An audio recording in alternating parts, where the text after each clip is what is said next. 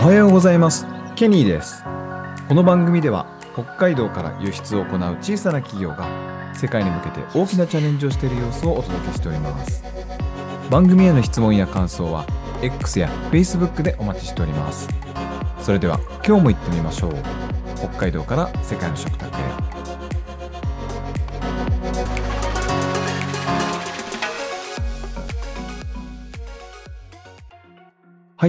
えー今週はですね、えーパートさん、アルバイトスタッフ、絶賛大募集中ですという内容のおポッドキャストをお届けしております。えー今日はですね、最終日で、えーっと、さお酒とかの仕入れ部門のですね、お話をさせていただきたいと思います。今日はですね、えー弊社のスタッフ、ゆうたをお迎えしております。ゆうたおはようございます。おはようございます。えーっと、ゆうたはあの、オーストラリア出張トーク以来の出演だね、ポッドキャスト。そうですね。でもその後にもう一回、あの、この間言ってるからね。それについても本当はね、配信をしたかったけど、バタバタ、バタバタしてたね。いや、何も話してないですね。うん、確かに。そのオーストラリアに行ったのってメインの目的で何だったっけ？メインの目的は、えっ、と、現地の日本人が経営している日本食レストランに卸す、えっ、と、日本酒うん、うんの披露目会があったので、それに参加するっていうのがメインの目的でしたね。なるほどですね。他にも、えっと、クライアントと会ってきたと思うけど、どんなクライアントでしたか？えっ、と、過去に2年間ぐらい前から取引をしている、うんえっ、と、現地のディストリビューターさん、えっ、と、お酒の販売をしている方うんに会ってちょっといろいろ話をしたりとか、今後の、えっ、と、戦略、戦術について話をしてきたっていうところですね。なるほどですね。ありがとうございます。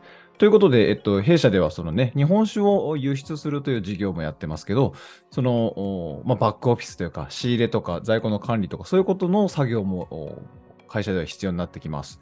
で、今回その補助をやっていただけるスタッフを募集しているっていう認識で合ってるかな？そうですね。うん。えっと、で、今回その募集するうパートさん、バイトさんには、どんな仕事をしてもらいたかったんだっけ？えっ、と、お酒の仕入れだったりとか、あとはうん荷造りだったりとかですね。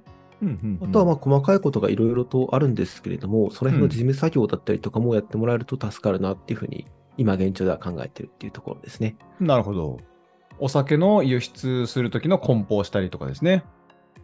あとは、あの、ね。検品するっていう作業もあるよね、やっぱり。あーまあ一応そうですね、ありますね。あんまりその、割れてどうとかっていうことはないですけども、まあたまにあるかなっていう。まあ、ラベル、ラベルがちょっとね、剥がれていたりとか、そういうね、え液漏れをしていないかとかっていう検品はどうしてもしなきゃいけないよね。そうですね。うん。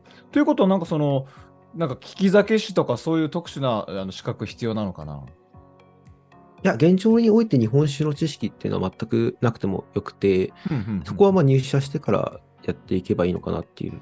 で、利き酒師とかも、まあもし、もし将来興味があれば、取ってもいいかなとは思うんですけど、なるほど。まあひ必須ではないかなっていうふうには考えてますね。なるほどね。じゃあもしその利き酒師とかそのお酒が好きでとかっていう人が働いてみたいっていうふうになるとその持ってるスキルとかは活かせそうかな？うん、現状において活かせるっていうパートはあまりないかなとは思うんですけれども、なるほど。じゃあ2、3年後どうなるかっていうふうになって考えたときに、もしかしたらそういうところで、ちょっと役に立てるような場所があるかもぐらいに思ってもらえるといいかなとは考えてますね。ね。確かに確かに。で、その将来っていうとなんかどれぐらい経験を積むとね、例えば営業だってその補佐だお手伝いだったりえお酒の知識を生かせて活躍できるっていうことができるようになるのかな。具体的に言うと難しいですけれども、うんうんうん2、3年とかはまずうんうんうんうんそうですね、どういう仕事の流れなのかっていうところを学びつつ、どう活躍できるかっていうところも見てもらえればなっていうふうには考えてますね。なるほど、なるほど。ありがとうございます。じゃあ、今のところ入社する、入社してすぐやっていただきたいのは、そのね、あの、じ荷物を作ったり、あの、事務作業、書類を作ったりっていうことだから、特別なスキルとか、えー専門分野の知識が必要というわけではないと。まあそうですね。うん。ただ基礎的なあのパソコンの触り方だったりとか、うん。えっ、と、自分でわからないときに調べる能力だったりっていうのは必要だったりするかなっていうのは考えてますね。なるほどね。そこちょっと、あの、テラちゃんとも話したけど、どんな人材に来てもらったら、あの、楽しく、楽しくというか、働きがいを持って働けるなっていうイメージがありますか？まあそうですね。パート、バイトって考えるとどうしてもやっぱり小遣い稼ぎ的な面が前面に出るかなっていうふうに思うんですけれども、もちろんそれはいいんですけれども、うん。それだけじゃなくて、えっと、弊社でやりたいなって思ってることだったりとか、弊社の目指すところっていうところに共感しつつ、うん一緒に仲間としてできるような方だと嬉しいなっていうふうには考えてますね。なるほどね。えーということは、その、まあ、短期的に、あのーまあ、稼いでっていうよりかは、えーそのね、2年、3年、5年、その長期的に会社がね、成長するのと一緒にこう働けるメンバーっていうイメージかな。そうですね。で、うん例えば今子育てで子供が小さくてっていう形で、えっと、フルタイムは無理なんですよねっていうふうに思ってる方でも、うん。もし子供が小学校に上がったとか中学校に上がったっていうタイミングでフルタイムで働きたいっていう方がいれば、そういう方が、えっと、正社員だったりとか契約社員だったりっていうところになることは可能かなっていうふうにも考えてはいるので、うん。うん、そういう方もぜひ来てもらえればありがたいかなとは思ってますね。なるほどね。確かに。まあ、そういう正社員登用だったり、えーそういう雇用形態が変わるっていうことも、うん今回の募集ではありそうだね。そうですね。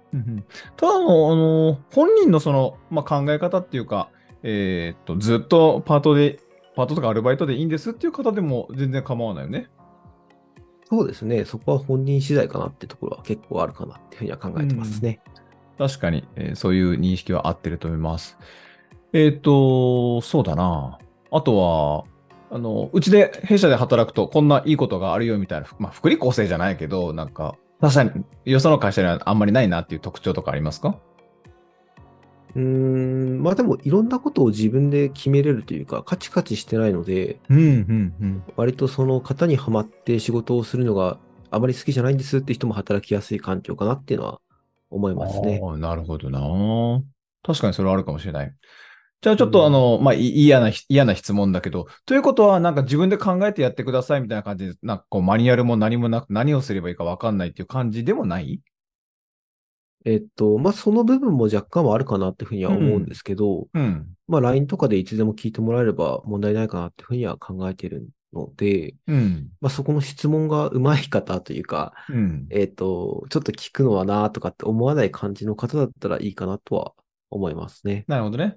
あの、コミュニケーション取る、取れる方っていうのは結構大事かも。まあ、いちょっと今ね、難しいね、コミュニケーションの取り方って難しいけど、そこは、あの、会社としても工夫してやらなきゃいけないなっていうのはずっとコロナ以降、ずっとやって、や、取り組んでることだね。そうですね。わかりました。えー、じゃあ、時間全然ななかったね。えー、今日はあー仕入れの部門についてのことだったけど、話し足りないことはないない？とりあえず大丈夫じゃないですかね。